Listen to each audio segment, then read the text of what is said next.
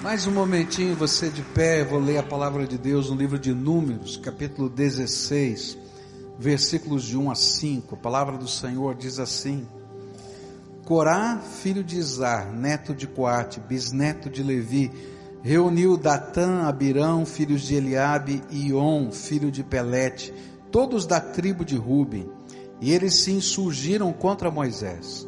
Com eles estavam duzentos e cinquenta israelitas, líderes bem conhecidos na comunidade e que haviam sido nomeados membros do concílio.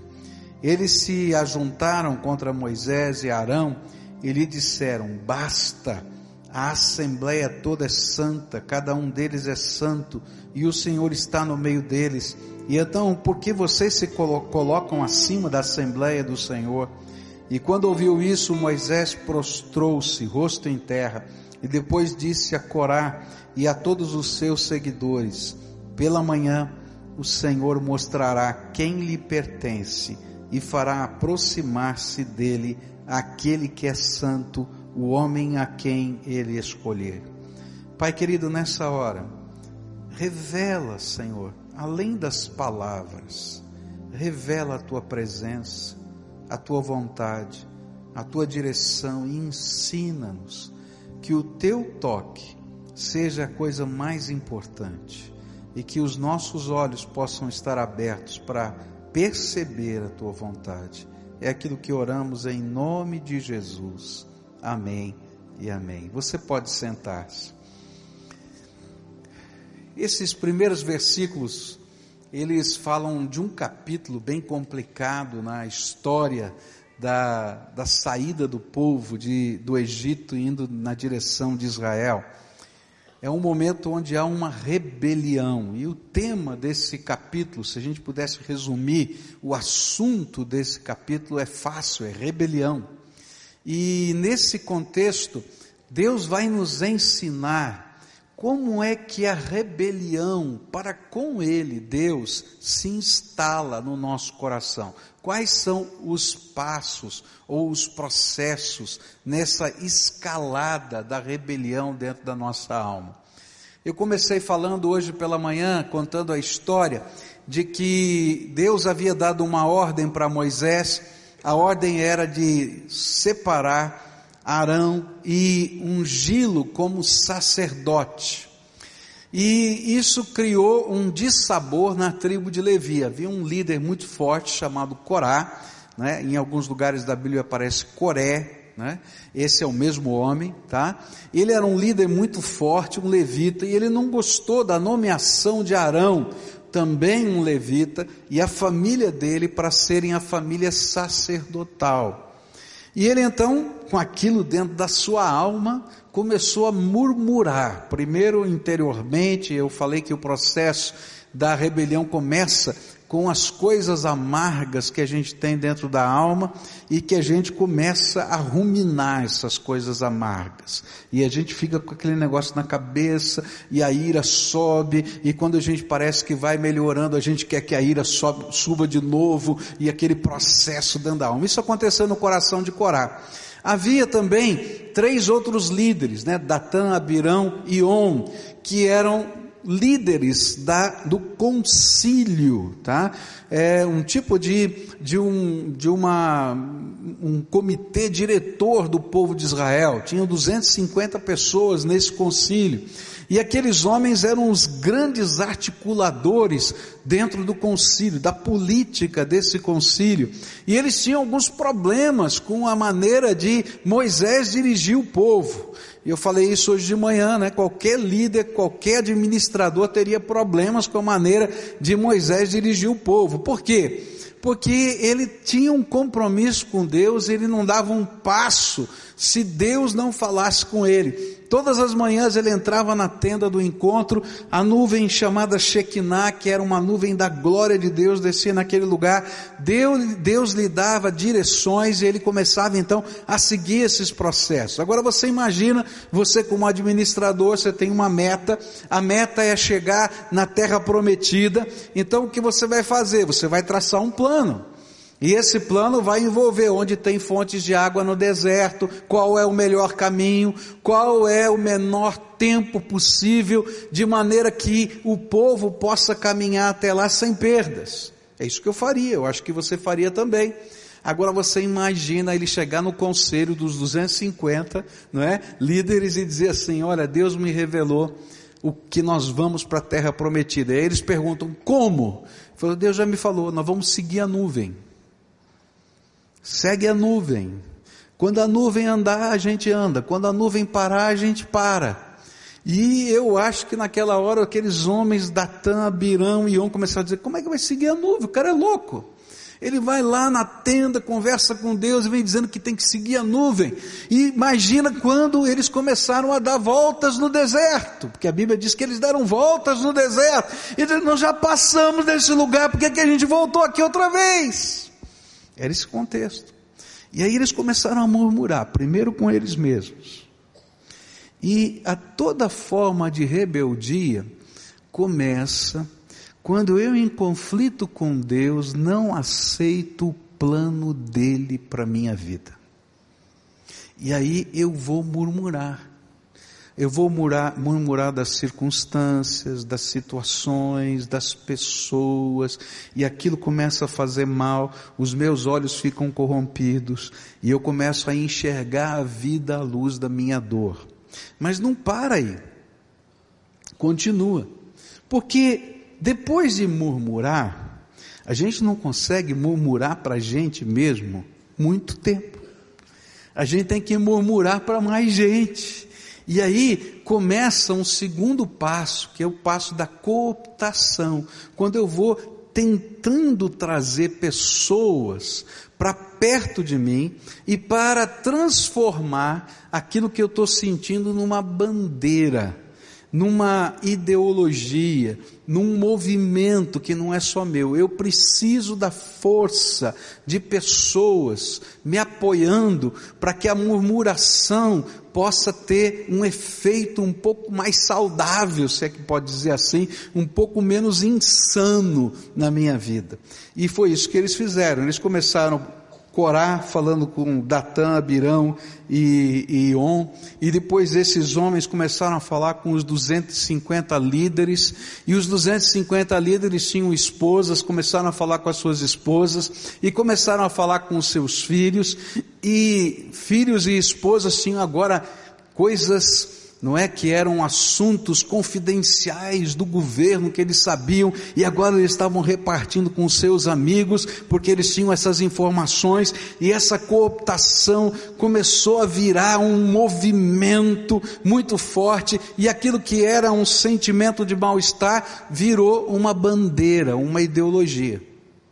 E essa bandeira e essa ideologia agora não podia ser, estou com ciúmes de Moisés, estou com ciúmes de Arão era, era um, um mote teológico. Todos nós somos tão santos quanto Moisés e temos a mesma unção que ele, porque Deus habita no meio do seu povo. E eu falei hoje de manhã que é aí que nascem as heresias, aí é que nascem as filosofias, as ideologias que as pessoas matam e morrem, porque essas se tornam verdades absolutas que a gente defende. Mas a Bíblia diz que isso é rebeldia, porque lá dentro do coração, o que existia era um sentimento de não concordar com a maneira de Deus estar dirigindo a vida do seu povo. Eu quero continuar e quero falar que o próximo passo nessa, nessa jornada, não é, de, de rebeldia, é aquilo que eu vou chamar agora de insubmissão. É interessante isso, porque quando a gente é, é, sai dessa área de, de, de cooptação, a gente começa a ouvir as pessoas perto da gente dizendo: bom, se é assim e se está tudo errado, a gente tem que tomar uma atitude. E aquilo que era primeiro do coração, ele toma força no grupo e eu tenho coragem de me confrontar ou de me colocar na posição de confronto com pessoas, com instituições e com Deus, por causa daquilo que agora tomou força no grupo. Eu sozinho talvez não tivesse coragem, mas como eu tenho um grupo que me apoia, eu agora me torno claramente, publicamente insubmisso. Foi isso que aconteceu no verso 3. Eles se juntaram contra Moisés e Arão e lhes disseram: Basta! A assembleia toda é santa, cada um deles é santo e o Senhor está no meio deles. Então, por que vocês se colocam acima da Assembleia do Senhor? É interessante que, quando a gente chega nessa fase da rebelião, nós já temos condições e fazemos isso de confrontarmos tudo e todos que representam autoridade sobre nós. Algumas pessoas, quando estão assim, é, é, estão vivendo esse amargor da vida e, e descobriram um grupo que apoia esse amargor, começa a confrontar Deus. Porque se Deus está acima de tudo, Ele tem toda a autoridade no céu e na terra, então Ele é o culpado da desgraça que está acontecendo na minha vida. E aí, se eu tenho um grupo que, que pensa mais ou menos assim e levanta a bandeira, eu vou me tornar agnóstico. Eu vou me tornar ateu.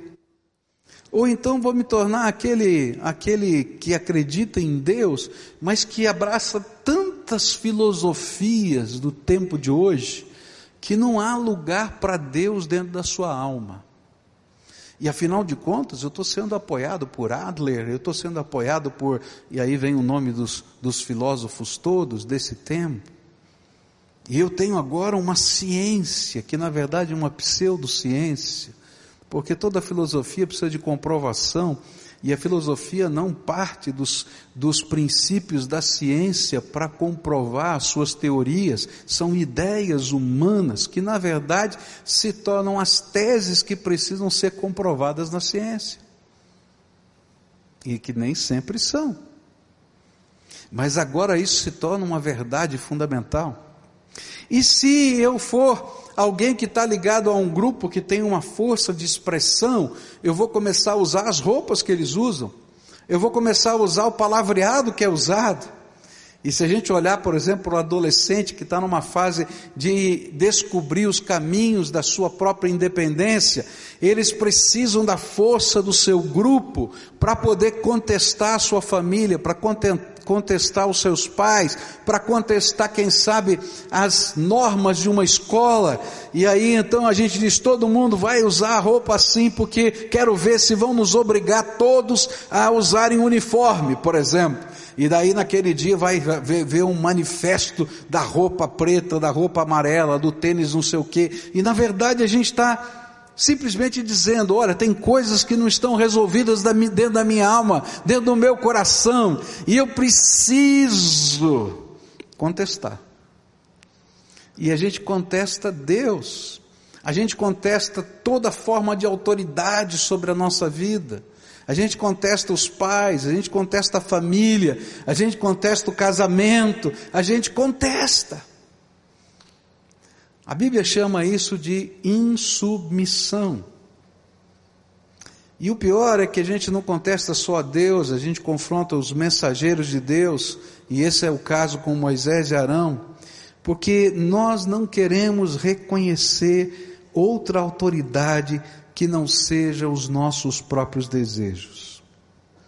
E quais são os argumentos? É interessante que os argumentos são quase incontestáveis. Veja só, eles dizem assim: basta, ninguém aguenta mais. Você guia o povo baseado nas suas visões. Tem alguma coisa errada.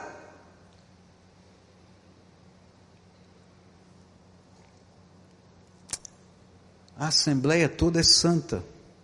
Nós somos o povo escolhido de Deus, não só você, e estamos aqui 100% dos representantes desse povo santo para dizer que não aceitamos mais a sua autoridade, Moisés. A assembleia sempre será maior que uma pessoa. Fala a verdade, se você ouvisse esse negócio, você concordaria ou não? Vamos falar, sério. A Assembleia é sempre maior que uma pessoa, é verdade. Só que nenhuma Assembleia vai ser maior que Deus. E ali não era Moisés, era Deus que estava revelando. Porque a nuvem se mexia, é verdade, e parece uma loucura. Mas para dizer que não era loucura, toda noite, sem madeira, sem nada, uma coluna de fogo descia no meio do arraial para aquecer o povo no frio do deserto. E toda manhã cedo, quando Moisés se levantava, ele entrava na tenda da congregação e o Shekinah de Deus descia para dizer: Deus está visitando o seu servo. E mais, toda manhã, para comprovar que aquele era o lugar correto deles, caía do céu um pão esquisito chamado maná que alimentava todo o povo, mesmo quando eles não tinham grãos, mesmo quando eles não tinham carne, era a ração de Deus para o seu povo no deserto. Não era um homem, era Deus. E sabe, toda forma de insubmissão, ela representa essa convulsão entre murmuração e cooptação que forma um grupo que fortalece a nossa nova teologia muito inteligente. Mas essas pessoas se esquecem que a assembleia sempre será menor que o Deus que escolheu, chamou e tem planos para o seu povo. Deus disse isso para Moisés. No versículo 11 ele vai dizer assim: Quando vocês reclamam contra Arão, na verdade é contra o Senhor que você e os seus seguidores estão se revoltando. É claro isso na Bíblia. Porque o que está em jogo nessa discussão não era a teologia. A teologia era uma mera desculpa. Mas lá dentro do coração deles, o que esses líderes queriam era voltar para o Egito. Olha só o que vai ser dito por Corá, Datão e Abirão e On diante de Moisés. Não lhe basta nos ter tirado de uma terra onde manam leite e mel para matar-nos no deserto e ainda quer se fazer chefe sobre nós. Além disso, você não nos levou a uma terra onde manam leite e mel, nem nos deu uma herança de campos e vinhas. Você pensa que pode cegar os olhos destes homens? nós não iremos. Simbolicamente, voltar para o Egito na Bíblia quer dizer abandonar o plano de Deus para a nossa vida, abandonar os valores de Deus para o nosso coração, abandonar o jeito de viver que Deus instituiu na Sua palavra. E o interessante é que a cabeça ela se confunde. Aqueles homens estavam dizendo assim para Moisés: Moisés, você nos prometeu que ia nos levar para a terra prometida. Na verdade, nós não chegamos na terra prometida, a gente está no deserto. Sabe onde era a terra prometida? A terra que mana leite e mel? Era o Egito. Nós não vamos mais com você para nenhum lugar, nós vamos voltar para o Egito. E nós vamos levar esse povo todo de volta para o Egito. E eles estavam pensando assim: olha, eu sou livre. Só que eles esqueceram que lá no Egito eles eram escravos, que mataram os filhos deles, que eles não podiam ter filhos homens, que aquilo que parecia ser a terra que mana leite e mel era a terra da desgraça na vida deles. E eles queriam, preferiam a terra que mana leite e mel, entre aspas, e a escravidão, do que a verdadeira liberdade submissa à vontade de Deus. Agora, queridos, essa é a história de muita gente. Muita gente está dizendo assim: sou dono do meu nariz, eu faço o que eu quero. Eu não sei se a Bíblia tem razão hoje, talvez ela tivesse razão naquele tempo, mas hoje eu não sei se vale os valores da palavra. A gente se rebela contra o professor, contra a polícia, a gente se rebela contra qualquer ordem instituída e diz: afinal de contas, eu tenho liberdade, e a gente esquece que toda essa rebeldia reflete a insatisfação do nosso coração na presença de Deus. Eu não estou dizendo que a gente não tem posições, que a gente não tem postulados políticos que a gente defenda, não é isso que eu estou falando. Eu estou falando que, de modo geral, às vezes a gente está vivendo uma grande insubmissão a Deus e tentando achar uma terra prometida que não existe fora da vontade de Deus, e achando que lá é melhor, mas se esquecendo que tudo que vem das mãos de Satanás para a nossa vida, ainda que seja muito bonito, tem um preço muito caro de desgraça sobre nós.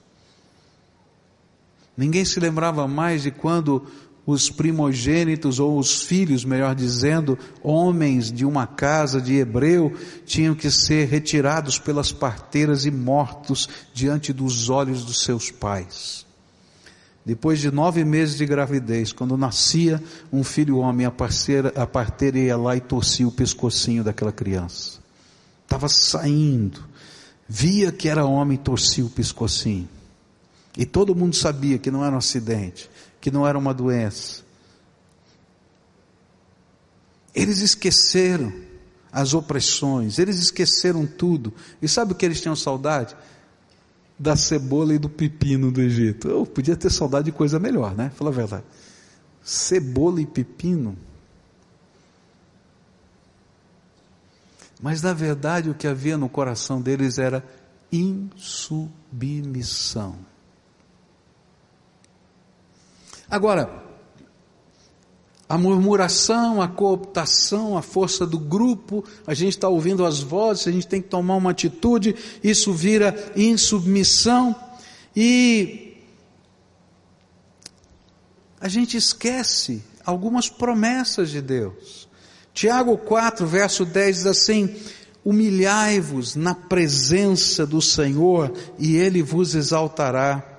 Humilhai-vos, diz 1 Pedro 5, humilhai-vos, portanto, sob a poderosa mão de Deus, para que Ele em tempo oportuno vos exalte, lançando sobre Ele toda a vossa ansiedade, porque Ele tem cuidado de vós.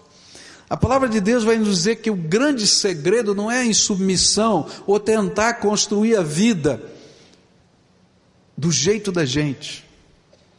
O grande segredo é a gente se submeter à vontade de Deus e viver o jeito de Deus na nossa vida.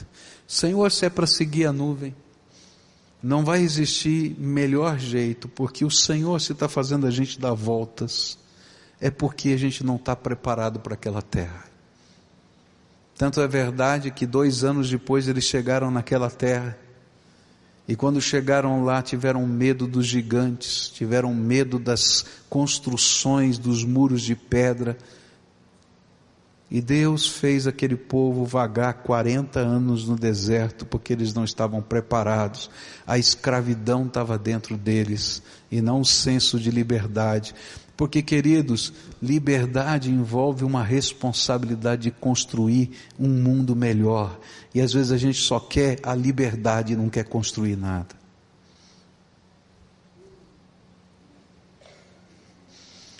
Bom, Deus vai ter que julgar essa gente.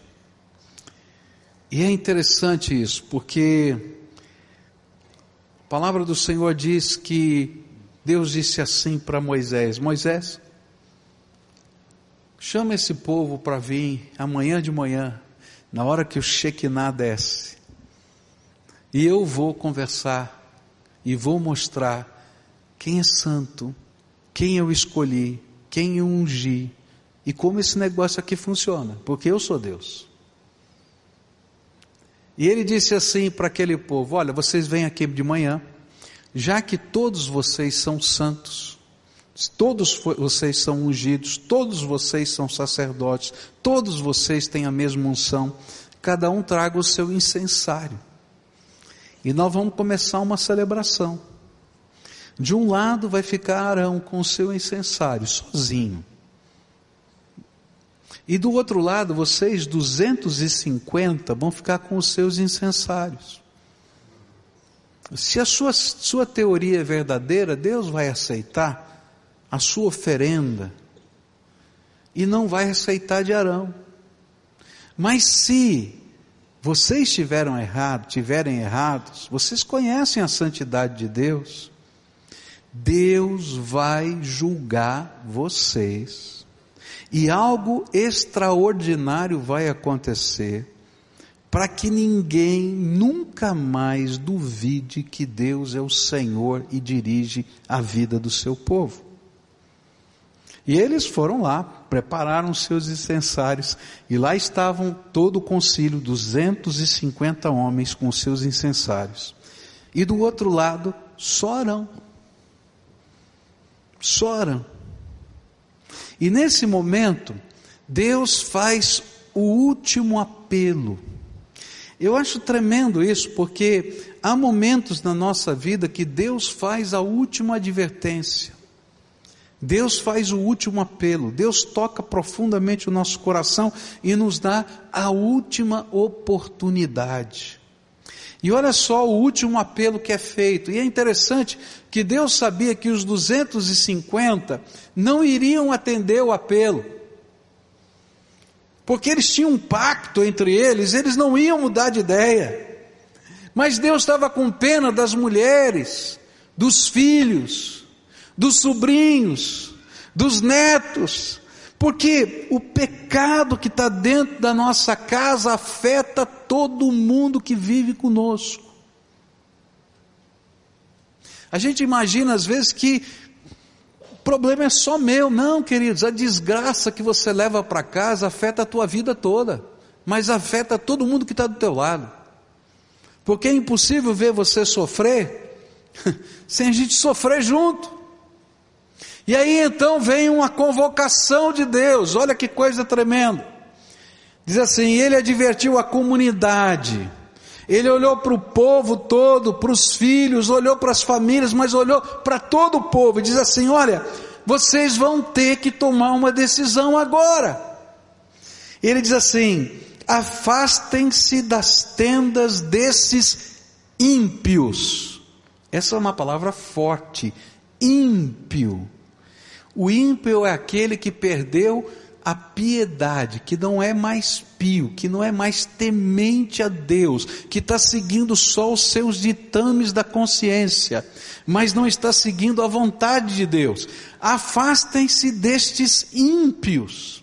Não toquem em nada do que pertence a eles, senão vocês serão eliminados por causa do pecado deles. E eles se afastaram das tendas de Corá, Datão e Abirão. Datão e Abirão tinham saído e estavam em pé à entrada das suas tendas, junto com as suas mulheres, seus filhos, suas crianças pequenas. E disse Moisés: Assim vocês saberão que o Senhor me enviou para fazer todas essas coisas e que isso não partiu de mim se estes homens tiverem morte natural e experimentarem somente aquilo que normalmente acontece aos homens, então o Senhor não me enviou. Mas se o Senhor fizer acontecer algo totalmente novo, e a terra abrir a sua boca e os engolir, junto com tudo que é deles, e eles descerem vivos ao Sheol, então vocês saberão que esses homens desprezaram o Senhor. E assim que Moisés acabou de dizer tudo isso, o chão embaixo deles fendeu-se, a terra abriu a sua boca e os engoliu, juntamente com as suas famílias, com todos os seguidores de Corá e com todos os seus bens, e desceram vivos à sepultura com tudo que possuíam, e a terra fechou-se sobre eles e pereceram, desaparecendo no meio da assembleia. Há um momento na nossa vida que Deus nos dá um ultimátum e diz: Olha, cara, toma cuidado. Porque se você não mudar de vida, as consequências virão sobre você. E virão sobre as pessoas que estão com você. pelas pessoas que se pactuaram com você. E sabe, é muito complicado, porque nessa altura, a gente valoriza muito mais o pacto que a gente tem com pessoas que estão nos apoiando do que com Deus. Há algum tempo atrás, Michel me contou de uma experiência num, num sepultamento, onde ele foi convidado para estar lá dando uma palavra, e nesse sepultamento tinha um jovem que tinha sido assassinado por causa de drogas. E o menino que estava com ele, que o convidou, era primo desse moço. E quando estava no meio daquele funeral, esse moço primo falou assim para o Michel: Michel, se eu não tivesse recebido Jesus como Senhor e Salvador da minha vida, muito provavelmente hoje eu estaria no caixão do lado dele porque eu era da turma dele, eu frequentava os mesmos lugares com ele, eu fazia as mesmas coisas junto com ele. E sabe, o outro lado, que não é o mesmo grupo dele, teria me matado porque eu estaria junto com ele. Você está entendendo? Tem horas na nossa vida que o ultimato de Deus diz assim: olha, você tem que tomar uma decisão, porque o tempo está acabando. Pula fora, sai fora, muda de vida. Deixa de lado a tua turma, porque senão você vai junto com eles. Não tem jeito. E é interessante que nesse momento o povo, a grande maioria do povo temeu e se afastou desses homens. E o interessante é que os filhos de Corá não ficaram com seu pai. Eu acho tremendo isso, porque às vezes a gente fica pensando, não, eu tenho um vínculo com meu pai, com a minha mãe, eu tenho que, tenho que ter esse. Não, queridos, a gente tem que ter um vínculo com Deus em primeiro lugar e com o que é certo na nossa vida. E os filhos de Corá saem e eles vão se tornar um dos grupos mais tremendos de louvor e adoração no povo de Israel. Deus vai derramar uma unção sobre os filhos de Corá que vai estar lá escrito nos Salmos, Salmo dos filhos de Corá. E eu acho tremendo, sabe por quê? Porque talvez alguém dissesse para eles: tira fora o nome de Corá, porque isso tem a ver com aquela tragédia. Eles disseram: não. Sabe por quê? Porque eles foram aqueles que Deus resgatou do meio daquilo que iria acontecer de terrível. Eles estavam dizendo: Nós, filhos de Corá, reconhecemos a bondade de Deus sobre a nossa vida.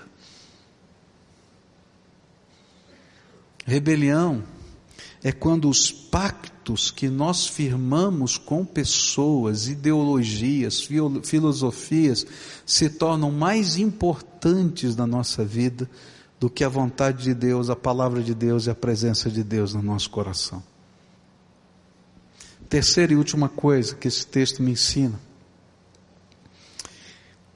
é que, às vezes, a gente é tão burro, me perdoa falar assim, mas é tão burro, mas é tão burro, que a gente culpa a Deus até das desgraças da gente. Bom, a Bíblia diz que o chão se abriu. Aqueles que estavam com seus incensários e todos aqueles que ficaram do lado deles foram engolidos pelo chão. Eu não sei se foi um terremoto, eu não sei o que aconteceu, não sei explicar cientificamente, eu só sei que o chão abriu justamente debaixo do pé deles. E eles caíram naquele buraco. E não deu tempo de tentar salvar ninguém, porque assim que eles caíram, a terra fechou diante dos olhos de toda a multidão. E quando isso aconteceu, o povo saiu correndo, foi todo mundo embora. Fugiu daquele lugar. Eu não sei o que você sentiria depois de um evento desse. Talvez muito medo. Mas naquela noite começou de novo a murmuração. Começou de novo a cooptação. Começou de novo a pactuação a insubmissão, e no dia seguinte, Aquele povo volta com pedras na mão, paus na mão, e dizendo assim: Moisés, você matou essa gente toda. E agora nós vamos matar você. E Moisés faz o que toda vez um servo de Deus faz. Ele bota a boca no pó, porque quem controla a sua vida, quem abençoa, quem protege, a gente segue a vontade de Deus, a gente ouve a palavra de Deus. O problema é de Deus. Ele bota, bota a boca no pó. E Deus diz assim para Moisés: Moisés, estou cheio. Eu vou acabar com, essa, com esse povo todo que tem o coração duro. E Moisés diz: Não faz isso, não, Deus. Tem misericórdia deles. Tem misericórdia do teu povo. Tem misericórdia deles. Tem misericórdia do teu povo. E aí começa uma doença fulminante. E pessoas começam a morrer no meio daquele, daquele povo.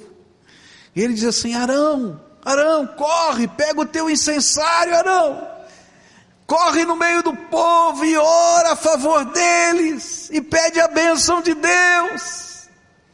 E corre lá, Arão, e de repente ele vê que essa praga, gente está morrendo assim, vem, vem, vem. Ele vai na frente do povo antes de chegar nas pessoas que ele está na frente e começa a balançar o seu incensário e diz: Deus tenha misericórdia, Deus tenha misericórdia, Deus tenha misericórdia dá mais uma oportunidade. E aquela praga para. Eu acho tremendo isso porque tem gente que Deus está puxando a orelha, está chacoalhando a vida e continua dizendo: a culpa é do meu pai, a culpa é do meu avô, a culpa é do meu tio, a culpa é do governo, a culpa é não sei o quê, ou então dizendo: Deus, a culpa é tua. Ele não consegue enxergar que a culpa é dele mesmo lutando com Deus, lutando contra a vontade de Deus, querendo dirigir a sua vida do seu jeito. E aí leva as bordoadas da vida a primeira, a segunda, a terceira vez. E aí eu fico impressionado com uma coisa. Sabe por que, que a gente ora pelas pessoas? Porque a gente crê que a nossa oração pode dar mais uma, mais duas, mais três, mais quatro, mais cinco, mais seis oportunidades para aquele que está em rebeldia. E sabe o que eu acredito? É que tem muita gente aqui hoje que está tendo mais uma oportunidade só porque tem alguém orando por você há muito tempo. Quem sabe tem uma esposa orando por você. Quem sabe tem um marido orando por você. Quem sabe tem pais orando por você. Quem sabe tem filhos orando por vocês, pais. Quem sabe tem um vovô e uma vovó orando por você. E sabe o que está acontecendo? Eles se, se colocam na mesma posição de Arão com o incensário da oração, dizendo: Deus tenha misericórdia, Deus tenha misericórdia, Deus tenha misericórdia. E algumas vezes, queridos, a morte, a luta, a desgraça chegou no teu pé, mas não chegou lá porque tinha alguém orando por você. Eu já ouvi cada coisa aqui. Eu me lembro de um moço que chegou aqui, sua família orando por ele a vida toda, ele longe do Evangelho, e ele teve um acidente que ele viu a morte. Ele chegou aqui e disse: Pastor, hoje eu entendi o significado das orações da minha mãe por mim. Eu vi a morte diante de mim, meu carro entrou debaixo de um caminhão, aconteceu uma desgraceira tal, mas eu não saí de lá sem um, sem um arranhão. Todo mundo olhava para mim, você saiu daquele negócio lá, saí. E eu tenho certeza, porque Deus falou comigo naqueles segundos, que Ele estava me dando mais uma oportunidade. Agora, sabe qual era a tristeza? É que passaram-se duas semanas, ele esqueceu da oportunidade e desapareceu de novo até hoje. Mas Deus continua dando mais uma oportunidade. E sabe o que eu creio? Eu creio que algumas pessoas estão sendo abençoadas por algumas orações antigas. Porque a Bíblia diz que a oração que foi feita continua na presença de Deus, como incenso que paira sobre um lugar. Não é que essa pessoa, depois de morrer, continua orando, mas eu creio que algumas pessoas que já morreram deixaram lá no céu as suas orações. E essas orações estão atingindo a tua vida, porque Deus fez promessas para aqueles seus filhos. Vou abençoar o teu filho, vou abençoar o teu neto. E Deus está dando mais uma oportunidade, mais uma, e mais uma, e mais uma. Mas vai chegar o dia em que toda oportunidade cessa.